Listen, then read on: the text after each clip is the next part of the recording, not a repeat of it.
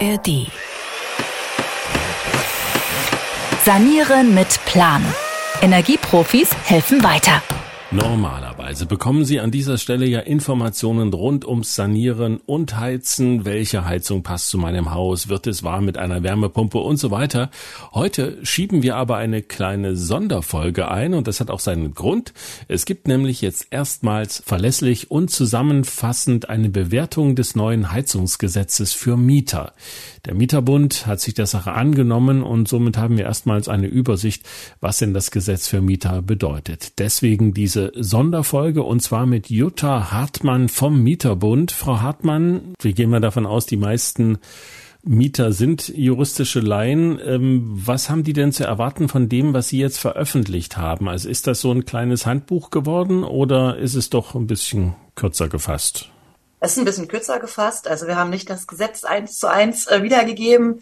Wir haben uns beschränkt darauf, was eigentlich grundsätzlich dieses Gesetz jetzt verlangt. Also einmal in Bezug auf die Heizungsanlagen. Das betrifft dann grundsätzlich natürlich eine allgemeine Info. Was steht da drin? Und vielleicht auch eher relevant für Eigentümer, dass man weiß, was man jetzt zu tun und zu lassen hat. Aber natürlich hat das auch Konsequenzen für die Miete, da diese Heizungsanlagen ja in der Regel bezahlt werden von den Mieterinnen und Mietern über die sogenannte Modernisierungsmieterhöhung. Und da haben wir dann eben auch in unseren paar Seiten zusammengeschrieben, was bedeutet das denn jetzt konkret für die Mieterinnen und Mieter, dieses Heizungsgesetz? Da ist es ja bisher so gewesen, dass ja doch einige Prozentpunkte umgelegt werden konnten auf die Mieter. Wie ist es denn jetzt mit dem neuen Heizungsgesetz? Äh, für Mieterinnen und Mieter hat sich erstmal daran nichts geändert. Also nach wie vor äh, können Vermieter ihre Modernisierung, wozu eben auch der Austausch der Heizungsanlage gegen eine modernere äh, Heizung gehört, auf die Miete umlegen. Das konnten sie bis jetzt schon, das können sie auch nach wie vor. Es ist mit diesem Gesetz eine zusätzliche Möglichkeit für Vermieterinnen und Mieter dazugekommen, die Miete zu erhöhen. Also es gibt verschiedene, zwei verschiedene Varianten, wie Vermieter in Zukunft die Miete erhöhen können. Einmal wie gehabt um acht Prozent der für die Wohnung aufge aufgewendeten Kosten auf die Jahresmiete aufschlagen. Das ist das äh, bisherige Recht. Und neu gibt es eben die Möglichkeit für Vermieterinnen und Vermieter, zehn Prozent der Kosten, die sie für diese Wohnung aufgewendet haben, also für den Heizungsaustausch runtergebrochen auf diese Wohnung, dass sie zehn Prozent dieser Kosten auf die Jahresmiete aufschlagen dürfen. Dafür ist allerdings Voraussetzung für diese zehnprozentige Umlage, dass sie Fördermittel in Anspruch genommen haben. Und diese Fördermittel für den Heizungsaustausch, die müssen wiederum von der Summe, die auf die Miete aufgeschlagen werden darf, umgelegt werden. Wie gesagt, das ist alles recht kompliziert, aber für den Mieter oder die Mieterin erstmal grundsätzlich bleibt es dabei. Es gibt keine Verbesserung in dem Sinne. Also die Miete kann erhöht werden nach ähm, Heizungsaustausch. Allerdings, und das ist wirklich ein Vorteil, den wir auch als Mieterbund begrüßt haben, wofür wir uns auch eingesetzt haben, ist, dass es eine Kappungsgrenze gibt für den Heizungsaustausch. Die steht in diesem Gesetz drin. Und zwar darf der Vermieter zukünftig, wenn er eine neue moderne Heizungsanlage einbaut, dafür die Miete pro Quadratmeter und Monat um 50 Cent maximal erhöhen. Also hier ist eine Grenze für den Heizungsaustausch auf 50 Cent pro Monat und Quadratmeter. Das ist neu, das gab es vorher nicht. Und das ist aus Mietersicht natürlich gut, weil es da dann doch auch eine Begrenzung der Kosten gibt. Hm. Darüber, ob man da vielleicht äh, dann bei den Nebenkosten Geld sparen kann, werden wir noch reden. Aber erstmal, um das konkret zu machen. Also es werden statt acht Prozent, die umgelegt werden dürfen, jetzt zehn Prozent. Also die zehn Prozent kommen nicht noch oben drauf. Genau, nee, es gibt ein Entweder-Oder. Also der Vermieter, der eine Heizungsanlage erneuern wird in der Zukunft, hat die Wahl, ob er Fördermittel dafür in Anspruch nimmt, die der Staat zur Verfügung stellt für diesen Heizungsaustausch.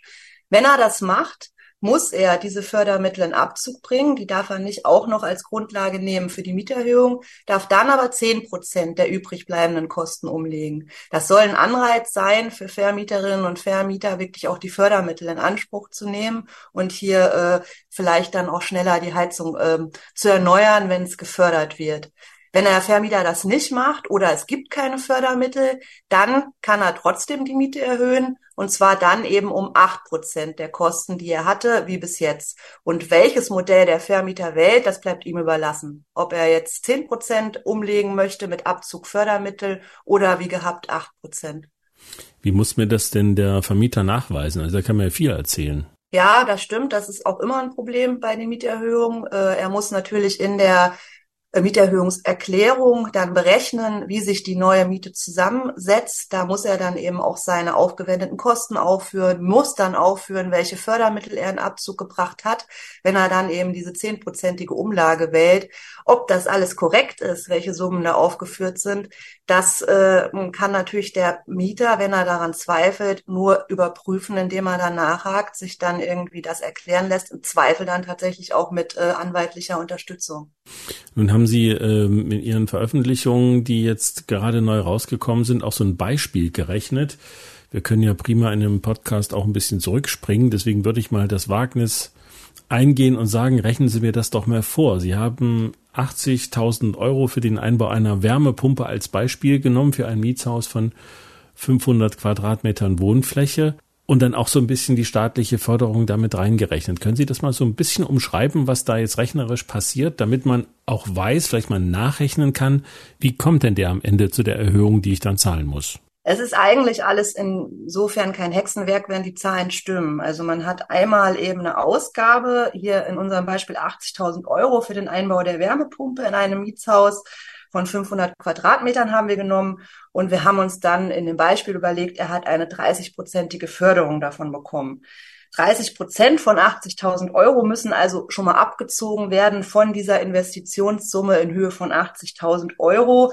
Das sind 24.000 Euro, die abgezogen werden müssen, weil er eben Förderung in Anspruch genommen hat. Damit verbleiben dann eben noch 56.000 Euro. Und das ist jetzt auch noch eine juristische Feinheit äh, oder was heißt Feinheit, noch eine weitere Voraussetzung, die in dieser neuen Modernisierungsumlage drinsteht im Gesetz. Der Vermieter muss dann davon auch noch, wenn er dieses Modell mit der zehnprozentigen Umlage wählt, pauschal 15 Prozent für ersparte äh, Instandhaltung abziehen. Da steht auch so in diesem Gesetz drin, hat noch wieder einen anderen mietrechtlichen Hintergrund. Äh, kann ich auch kurz erklären, vielleicht später, damit wir erstmal in diesem Rechenbeispiel bleiben. Also wenn jetzt hier auch noch 8.400 Euro, das sind 15 Prozent von den 56.000 Euro abgezogen werden, bleiben noch 47.600 Euro übrig, die umgelegt werden können. Und davon kann er eben 10 Prozent dauerhaft auf die jährliche Miete umlegen. Das bedeutet 10 Prozent von 47.600 Euro, die übrig bleiben als umlegbare Summe sind 4.760 Euro im Jahr. Und das wären 396 Euro 67 Cent pro Monat für das gesamte Gebäude von 500 Quadratmeter. Runtergebrochen auf die 70 Quadratmeter Wohnung des äh, Mieters wären das dann 79 Cent pro Monat und Quadratmeter, die auf ihn umgelegt werden können. Das ist aber dann, wie gesagt, noch gekürzt. Äh, er darf keine 79 Cent umlegen, das sagt das Gesetz, sondern seine Erhöhung ist gekappt bei 50 Cent äh, pro Quadratmeter. Also eigentlich muss der, wenn es rein um die ähm, Erhöhung um Heizungsanlagen geht, muss der Mieter eigentlich gar nicht so viel rechnen, weil das Gesetz gibt vor, wenn der Vermieter die Heizungsanlage austauscht und dafür eine Mieterhöhung geltend machen will, darf das maximal zu einer Steigerung von 50 Cent pro Quadratmeter und Monat führen. Deswegen diese Rechnung ist einfach nur mal, um zu verstehen, wie man diese äh, Investitionssumme abziehen muss, was man da abziehen muss von den umlagefähigen Kosten. Aber wie gesagt, Gott sei Dank haben wir diese Begrenzung bei der Erhöhung der Kaltmiete, nicht bei den Betriebskosten, sondern bei der Erhöhung der Kaltmiete für den Heizungsaustausch aus 50 Cent pro Monat und Quadratmeter. Also ich halte nochmal fest, wir merken uns, maximal bei einem Austausch der Heizung sind diese 50 Cent pro Quadratmeter das, was auf mich als Mieter zukommt. Trotzdem nochmal die Frage für Freunde der Prozentrechnung. Sie haben gesagt, 15 Prozent ersparte Erhaltungskosten, ähm, die der Vermieter auch abziehen muss, wenn er dann von seinen ehemals 80.000 Euro Investitionskosten dann anfängt zu rechnen. Erklären Sie kurz, warum diese 15 Prozent? Genau, das ist jetzt auch hier eine Pauschale, die ins neue Gesetz eingefügt worden ist. Es ist, um halt hier auch Streitigkeiten zu vermeiden. Grundsätzlich ist es so, immer wenn der Vermieter modernisiert, kann er das ja schon jetzt eben mit den acht Prozent auf die Miete umlegen. Allerdings äh, ist jede Modernisierung eigentlich auch eine Instandsetzung oder eine ersparte Reparatur. Deswegen ist es äh, gang und gäbe oder es äh, steht im Gesetz, ist die Rechtsprechung, dass immer bei den Modernisierungsmieterhöhungen ein bestimmter Prozentsatz abgezogen werden muss von der Summe für die ersparte Reparatur. Also dass man nicht die komplette Summe einfach umlegen kann auf den Mieter, sondern immer noch das, was man hätte sonst ausgeben müssen, wenn man die Geschichte repariert hätte, weil die Reparaturkosten sind Kosten, die der Vermieter tragen muss. Die kann er nicht umlegen auf den Mieter und deswegen wird verlangt, dass bei der Modernisierungsmieterhöhung immer Instandkosten, Instandhaltungskosten abgezogen werden und dann der restliche Betrag auf den Mieter umgelegt wird. Das ist von der Praxis und äh, von der Theorie und vom Gesetz her gut gemeint in der Praxis aber ein Riesenproblem, weil halt keine äh, pauschalen Werte da gibt, weil es schwierig ist, was muss denn abgezogen werden? Reicht der Betrag, der abgezogen wurde? Wie kann der Mieter das nachprüfen? Ist der Betrag, der eingehalten wurde für Instandhaltung gerechtfertigt? Ist der zu niedrig? Oder hat der Vermieter das überhaupt gemacht? Und um hier halt eine Erleichterung zu haben, ist halt hier pauschal mit 15 Prozent für Instandhaltungskosten gearbeitet worden. Nun haben wir uns gerade über die 50 Cent pro Quadratmeter gefreut als Erhöhungsbetrag. Das bezog sich aber nur auf die Heizung. Das heißt, wenn da noch andere Dinge passieren, können diese 50 Cent pro Quadratmeter durchaus überschritten werden, korrekt? Richtig, genau. Also es ist wirklich diese 50 Cent ähm, Begrenzung bezieht sich tatsächlich nur auf den Austausch der Heizungsanlage. Äh, wenn der Vermieter äh, parallel weitere Modernisierungsarbeiten vornimmt, zum Beispiel die Fassade dämmt oder Heizung, äh, Fenster austauscht beispielsweise oder auch was überhaupt nichts zu tun hat mit dem energetischen Standard des Hauses, sondern zur Gebrauchswerterhöhung führt, beispielsweise einen Balkon anbaut. All das sind weitere Modernisierungsarbeiten, die auch umgelegt werden können und dann äh, eben ja können die dazukommen. Da gilt aber und das ist auch gut äh, für den Mieter oder die Mieterin. Wenn sowas passiert, dass eine umfangreichere Modernisierung ansteht, sind auch hier die Kosten nach wie vor, wie es jetzt auch ist, begrenzt auf drei Euro pro Quadratmeter ähm, und Monat oder bei einer günstigen Ausgangsmiete von weniger als sieben Euro kalt äh, pro Quadratmeter und Monat auf zwei Euro. Also auch hier ist, äh, das ist jetzt auch schon Gesetz seit ein paar Jahren, dass die Modernisierungsmieterhöhung Gott sei Dank aus Mietersicht begrenzt ist auf maximal drei Euro pro Quadratmeter innerhalb eines Zeitraums von sechs Jahren. Und das gilt auch nach wie vor. Die 50 Cent kommen nicht noch oben drauf. Das war im Gesetzgebungsverfahren lange Zeit nicht so richtig klar. Es wurde auch diskutiert ob man jetzt äh, sagt, ja, die Miete darf dann maximal um 3,50 Euro ansteigen äh, pro Quadratmeter und Monat. Nein, Gott sei Dank wurden hier die 50 Cent inkludiert. Also das ist nach wie vor die maximale Obergrenze für so eine Modernisierungsmieterhöhung. Hm. Jetzt verstehe ich auch so langsam, warum Sie doch ein paar Tage gebraucht haben für Ihre Auslassung, für Ihre Zusammenfassung, für die für die Mieter, weil das ist wirklich sehr komplex, auch für die Vermieter im Übrigen. Ähm, denn es gibt zum Beispiel auch noch ein paar Besonderheiten ähm, bezüglich der Modernisierungsumlage, wenn eine Wärmepumpe eingebaut wird. Können Sie dazu ein bisschen was sagen? Richtig, wenn eine Wärmepumpe eingebaut wird, besteht ja die Gefahr, dass man ein höchst ineffektives Haus hat, was äh, nicht gut gedämmt ist und dann eine Wärmepumpe eingebaut wird, die dann in, im Endeffekt äh, nicht die gewünschte Ersparnis bringt. Und da gibt's eben eine spezielle Vorschrift im Gesetz, dass diese Kosten für die Wärmepumpe nur umgelegt werden können, wenn die Wärmepumpe effizient arbeitet. Da gibt's Jahresnutzungszahlen, da wird das Gesetz äh, legt, meine ich, vor, dass eine Jahresnutzungszahl von 2,5 sein muss. Das ist jetzt wieder eher was für die Ingenieure unter den äh, äh, Zuhörerinnen und Zuhörern. Das bedeutet einfach eine effektive Wärmepumpe, also dass die effektiv arbeitet. Wenn das erreicht wird, darf, dürfen die Kosten umgelegt werden. Wenn das nicht ähm, erreicht wird, also wenn äh, das Haus zu ineffizient ist, die Wärmepumpe nicht äh, gut arbeiten kann, dann dürfen diese Kosten eben nur zur Hälfte umgelegt werden. Also hier ist ein bisschen angedachter Schutz der Mieterinnen und Mieter vor überzogenen Kosten für eine Wärmepumpe, die im Endeffekt nicht den gewünschten Effekt bringt oder die für solche Häuser einfach eigentlich nicht geeignet ist. Nun weiß ich, dass die Kollegen von Kempferts Klima Podcast von MDR aktuell übrigens auch zu hören in der ARD Audiothek unter anderem, dass Sie gerade in der aktuellen Folge von Anfang Oktober gesagt haben, na ja, das ist alles ganz schön mit der Modernisierung, aber wir haben schon das Gefühl, dass eigentlich der Klimagedanke wegen der Wohnungsnot ein bisschen ins Hintertreffen gerät. Also wir bauen sozusagen jetzt vor lauter Not und Wohnungsnot äh, ohne Rücksicht auf das Klima. Sehen Sie das auch so? So, das Gesetz an sich ist schon äh, ein bisschen abgeschwächt worden aus Klimagesichtspunkten. Das sehen wir auch. Da das Gesetz, das haben wir auch nochmal versucht darzustellen in unserer kurzen Zusammenfassung, äh, eigentlich nur ab Januar 2024 ähm, Heizungs, ähm, also moderne Heizungseinlagen Anlagen vorsieht den Einbau in Neubaugebieten. Da ist es Pflicht ab Januar 2024. Wenn in Neubaugebieten neu gebaut wird, da muss eine entsprechende moderne Heizung eingebaut werden, die eben das Klima schont, indem sie nicht mehr fossil betrieben wird.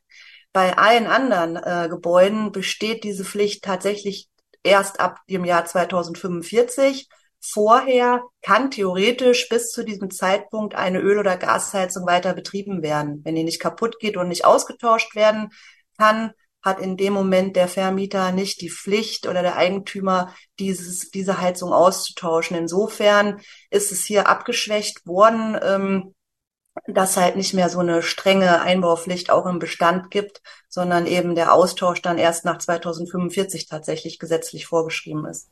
Ja, und das kennen wir ja auch schon von den Eigenheimbesitzern, von den Immobilienbesitzern, dass es da Härtefallregelungen gibt, wenn man sich die Investitionen nicht leisten kann, die vorgeschrieben sind. Gibt es die auch für Mieter, die sagen, also wenn da jetzt drei Euro obendrauf kommen, bei aller Freundschaft, das kann ich mir nicht mehr leisten.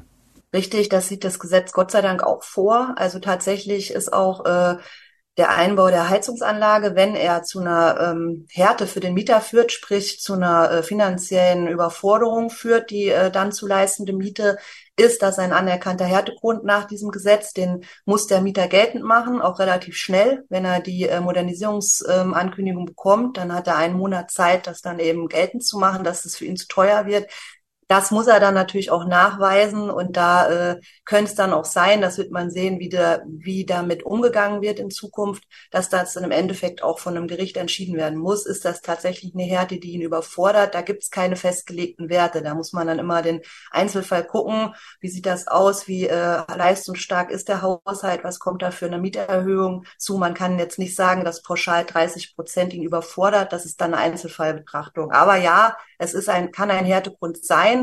Und wenn es dann anerkannt ist, dass die Miete dann nicht mehr leistbar ist oder eine Härte darstellt, dann muss er nach wie vor zwar den Heizungseinbau dulden, der Mieter oder die Mieterin, muss aber dann die erhöhte Miete nicht zahlen. Mhm. Nun ähm, kann es natürlich gut sein, dass ich durch den Einbau einer neuen Heizung, durch äh, Maßnahmen bezüglich Dämmung und so weiter als Mieter am Ende auch weniger Kosten habe, also zum Beispiel bei Strom oder der Heizung. Glauben Sie, dass das ein Trost sein kann, wenn man dann guckt und sagt sich, ups, jetzt geht's mit 50 Cent oder gar mit bis zu drei Euro pro Quadratmeter nach oben? Haben Sie da mal durchgerechnet, ob sich das vielleicht sogar rechnen könnte? Ähm, es könnte sich rechnen in dem Moment, dass die äh, wirklich die, die Verbesserung des Hauses, sprich die neue Heizung, die Dämmung, der Fensteraustausch wirklich dazu führt, dass weniger Energie verpufft. Also das nennt man die sogenannte Warmmietenneutralität, dass die Kosten, die der, die die Grundmiete steigt, im Endeffekt eingespart wird bei den Heizkosten. Das ist immer das, was wir auch als oberstes Ziel sehen. Also das wäre gut, wenn wirklich so eine Modernisierung zu Warmmietenneutralität führt, Derzeit ist das leider nie der Fall. Wenn äh, Häuser energetisch saniert werden, äh, bedeutet das nicht eine Warmmietenneutralität für die Mieterinnen und Mieter, sondern eine Kostensteigerung. Und die Gefahr besteht auch bei dem Heizungsgesetz, was jetzt verabschiedet wurde. Stichwort Wärmepumpeneinbau. Also da muss man dann wirklich genau sehen, welche Heizungen bauen denn die Vermieterinnen und Vermieter ein? Was bringt das im Endeffekt für eine Energieeinsparung und mit welchen Energien werden die betrieben? Also zum Beispiel ist ja auch reingekommen, dass der Eigentümer eine sogenannte H2-Ready-Heizung einbauen darf. Das bedeutet, das ist eine Heizung, die nach wie vor mit Erdgas betrieben wird, mit fossilem Gas, die aber umrüstbar ist auf Wasserstoff, wenn er dann mal irgendwann zur Verfügung steht. Ähm, den gibt's noch nicht in Deutschland, dass man sowas äh, flächendeckend machen kann. Und da gibt's eben auch große Befürchtungen, dass dieser Energieträger dann sehr, sehr teuer ist. Und das wird natürlich dann auch eins zu eins über die Heizkostenverordnung, wie es jetzt auch schon ist, all die Energie, die der Mieter verbraucht, wird ihm in Rechnung gestellt über die jährliche Heizkostenabrechnung. Und da gibt's leider keine Begrenzung mehr der Betriebskosten. Es gab zu Anfang so ein Passus im Gesetz, der eine Begrenzung der Betriebskosten vorsah, gerade bei diesen neuartigen ähm, ja, Energien, die dann vielleicht mal eingesetzt werden. Das ist aber nicht mehr der Fall. Also da muss man dann auch wirklich sehen, was kommt da auf die Mieterinnen und Mieter zu, wie teuer sind die Energien, die da eingesetzt werden und ob das dann alles noch zu einer Warmmietenneutralität führt, ja, kann man nicht vorhersehen, ist aber vielleicht auch eher unwahrscheinlich. Da sind wir beim Thema, es wird die Energiewende nicht zum Nulltarif geben, aber können Sie noch mal ganz kurz den Begriff ein bisschen erklären? Warmmietenneutralität? Warmmietenneutralität äh, bedeutet, dass wenn eine Wohnung energetisch modernisiert wird, die Miete im Endeffekt nachher nicht steigt, beziehungsweise die Ausgaben, die der Mieter hat, nicht steigt, weil er zwar vielleicht eine erhöhte Grundmiete zahlen muss über die Modernisierungsmieterhöhung, aber durch die äh, energetische Sanierung des Hauses und seiner Wohnung seine Betriebskosten in dem Maße auch sinken. Also dass er nach einer energetischen Modernisierung am Ende des Monats plus minus null ist. Das ist die sogenannte Warmmietenneutralität. Und das wäre natürlich das, äh, das Ziel. Also dass man da keine zusätzliche Wohnkostenbelastung hat durch energetische Sanierung. Äh, sowas wäre auch theoretisch möglich. Da hatten wir auch mal eine Studie zugemacht. Die ist jetzt, glaube ich, zu komplex. Und da gibt's Rechenbeispiele, die kann man sich auch auf der Seite www.mieterbund.de angucken, wo genau solche Rechenbeispiele Beispiele mal da sind, wann tatsächlich energetische Modernisierung zu so einer Warmmietenneutralität führen könnten. Dann haben wir zwar diese Kappungsgrenzen ja erwähnt, die 50 Cent pro Quadratmeter für eine neue Heizung oder die drei Euro grundsätzlich bei Sanierungen. Ähm, kann man so einen Durchschnittswert ansetzen, wo Sie sagen, okay, wer jetzt 700 warm zahlt, der zahlt nachher vielleicht 730 oder sowas, oder ist das unseriös? So Berechnung haben wir nicht. Also äh, ich weiß nicht, ob man die seriös aufstellen kann, ähm, weil es natürlich ja auch immer nicht nur die Grundmiete, da weiß man ja, wie sie steigen darf maximal. Das kann man ja ausrechnen. Nach, man weiß ja in der Regel, wie groß seine Wohnung ist, also wie viel Quadratmeter man mietet. Dann kann man ja ausrechnen, was die Grundmiete maximal äh, steigen könnte nach einem Heizungsaustausch. Aber wie die äh, Heizkosten sich entwickeln, das kann man nicht seriös äh, voraussagen, weil da natürlich viel eine Rolle spielt. Da spielen die Preise der Energieträger eine Rolle, aber auch natürlich das eigene Heizverhalten. Wenn sich solche Erhöhungen andeuten, wenn die dann auch amtlich sind, ähm, dann wäre das ja auch der Punkt, wo der Gesetzgeber vielleicht nochmal auf die aktuellen Regelungen des Wohngelds gucken muss. Wenn Sie jetzt sich das ganze Energiegesetz angeschaut haben, sehen Sie da Handlungsbedarf, dass man beim Wohngeld nochmal nachbessern muss? Das Wohngeld wurde ja erhöht und es äh, hat ja auch einen größeren Empfängerkreis äh, bekommen. Das ist grundsätzlich gut, dass mehr Leute eben Unterstützung, staatliche Unterstützung bekommen. Nicht gut ist aus unserer Sicht wirklich alles äh, immer nur übers Wohngeld lösen zu wollen. Also natürlich ist es wichtig, wenn Leute dann tatsächlich sich ihre Miete nicht leisten können, dass man da versucht, äh, staatlich aufzufangen, bevor Wohnungslosigkeit droht und Verdrängung. Allerdings äh, muss man hier aus unserer Sicht auch mal nicht nur quasi die Subjektförderung im Blick haben, sondern tatsächlich auch durch Gesetze, auch insbesondere im Mietrecht, dafür sorgen, dass halt auch die Mieten an sich äh, nicht einfach immer weiter in die Höhe steigen, dass man hier wirklich auch an den Regularien ansetzt und da versucht auch eine Dämmung der Preise einzuzielen. Und das wäre sicherlich dann hilfreich, statt immer nur Wohngeld zu äh, pushen und zu fördern, denn damit subventioniert man eigentlich quer die hohen Mieten, die sich andere Leute dann auf der anderen Seite in die Tasche stecken können. Auf der anderen Seite, wenn man sich mit Menschen unterhält, die in den Wohnungsbau investieren, die Vermieter sind, die sagen auch, irgendwann ist der Punkt erreicht, wo sich dieses Invest, denn das ist es ja, diese Investition überhaupt gar nicht mehr rechnet. Da haben wir ja auch nichts gekonnt, wenn wir dann keine Häuser mehr haben.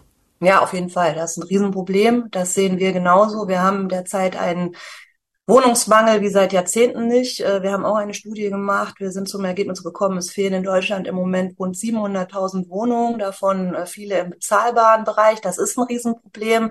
Wir wissen natürlich auch die Sorgen der Bauwirtschaft und der Wohnungswirtschaft. Äh, die sind natürlich auch da und berechtigt, dass es alles sehr teuer ist. Die Bodenpreise sind teuer, die Baustoffe sind teuer.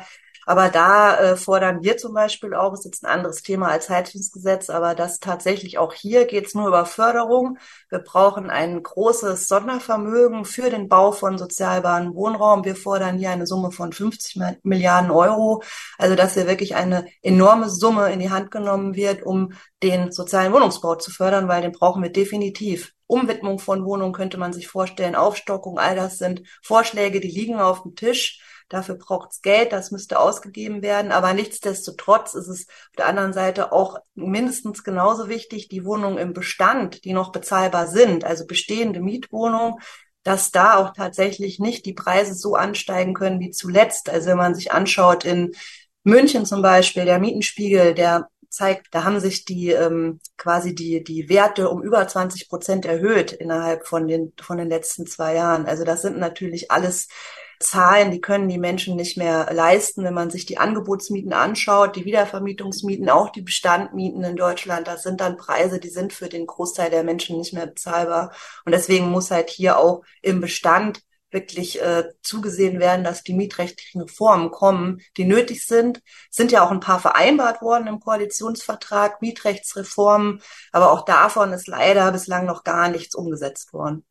Wir wollen noch mal, bevor wir zum Ende kommen, einen kleinen Ausflug in die Praxis machen. Also was passiert, wenn der Vermieter statt der bisherigen Etagenheizung, die jeder Mieter hat, plötzlich eine Zentralheizung einbaut? Gibt es dazu auch spezielle Regelungen im Gesetz? Ja, da gibt's auch äh, spezielle Regelungen für den Fall, wenn eine dezentrale Wärmeversorgung da ist mit Gasetagenheizung, also dass jeder Mieter quasi seine eigene Etagenheizung im Haus hat. Da gibt's bestimmte Übergangsfristen. Bis 2045 gibt's keine Pflichten, aber wenn die dann ausgetauscht wird, äh, dann muss sie eben ähm, zu 65 Prozent erneuerbar sein. Und da gibt's dann eben im Gesetz, das haben wir auch in unseren FAQs äh, zusammengefasst, was dann geht. Es gibt Fristen, äh, wie lange das dann dauern darf maximal, bis dann alle Heizungen in den, im Gebäude umgerüstet sind. Äh, das sind dann fünf Jahre ab Anpacken der ersten Heizung in der ersten Wohnung muss dann äh, eben innerhalb einer bestimmten Jahresfrist dann alle Heizungen ausgetauscht werden. Und wenn der Eigentümer sich entscheidet, auf eine zentrale Heizungsanlage umzuschwenken, dann hat er nochmal drei Jahre Zeit. Also das ist aber auch eigentlich eher interessant für die Eigentümer, in welchen Fristen sie was dann vornehmen müssen. Auch hier gilt für den Mieter oder die Mieterin eigentlich, sie haben da natürlich überhaupt kein Mitspracherecht. Also sie können natürlich irgendwie sagen, was sie gerne hätten, aber im Endeffekt, was da im Haus eingebaut wird, ob sie weiter ihre Gasetagenheizung haben oder ob es eine zentrale Heizungsanlage im Keller gibt, äh, das entscheidet alleine der Eigentümer. Da hat der Mieter insofern kein Recht, irgendwas mitzubestimmen. Wobei das manchmal auch ein Segen ist, dass man sich zurücklehnen kann und sagen kann, geht mich alles nichts an. Inwiefern geht es denn die Leute was an, die eine Indexmiete vereinbart haben? Für den Einstieg Indexmiete, kurze Erklärung? Ja, die Indexmiete gibt's äh, schon lange im Gesetz. Es ist eine Möglichkeit, einen Mietvertrag abzuschließen äh, mit einer quasi fixen Mieterhöhungsmöglichkeit und zwar nach Index. Und das bedeutet, der Vermieter dürfte theoretisch jedes Jahr, wenn der Index das hergibt, die Miete entsprechend anpassen. Das hat äh, der Indexmietvertrag hat lange, lange Schattendasein geführt. Allerdings haben wir da ähm, seit letztem Jahr einen extremen Zuwachs äh, verzeichnen müssen, gerade in den Großstädten. Aus Berlin zum Beispiel hatten wir die Rückmeldung, dass über 70 Prozent der neu abgeschlossenen Verträge Indexmietverträge sind.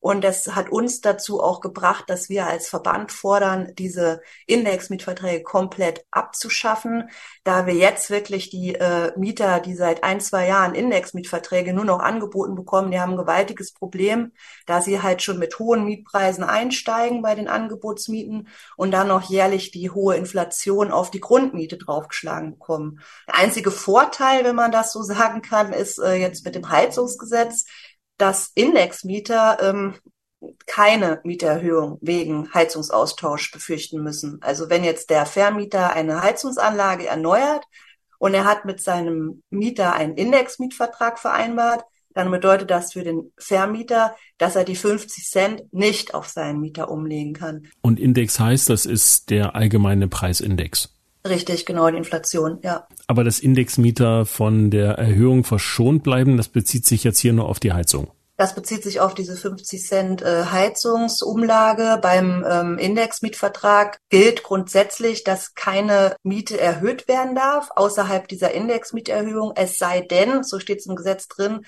dass die Modernisierungsmaßnahme gesetzlich vorgeschrieben ist. Und das wäre ja genau dieser Heizungsaustausch. Nun kann ich mir vorstellen, dass nach unserem Gespräch einigen die Ohren glühen. Das war ja auch sehr komplex zum Teil, aber so ist nun mal das Gesetz. Wenn Sie jetzt eine kleine Bewertung abgeben müssten, ist dieses Gesetz für Mieter eine Katastrophe oder kann man auch ein bisschen tiefer stapeln?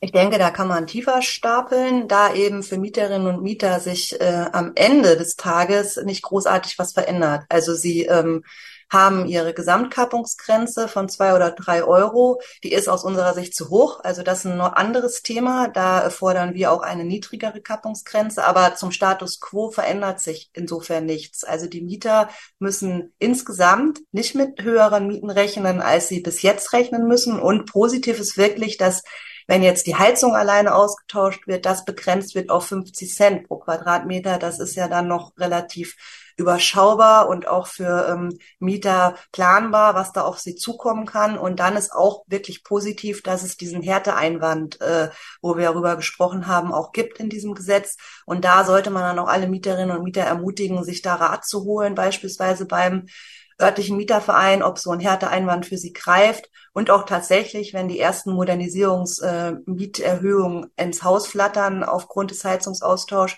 dass man das dann auch wirklich überprüfen lässt. Insbesondere eben mit den ganzen Punkten, die wir auch angesprochen haben. Welche Summen wurden angesetzt? Sind Fördermittel in Abzug gebracht worden? Wurden Instandhaltungskosten angebracht?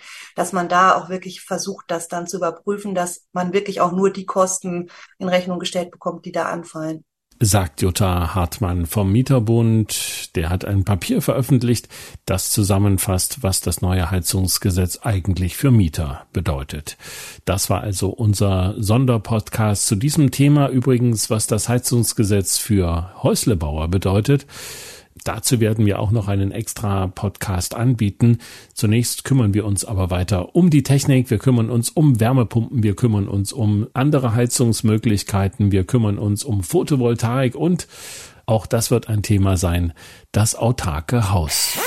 Sanieren mit Plan. Ein Podcast von MDR Thüringen.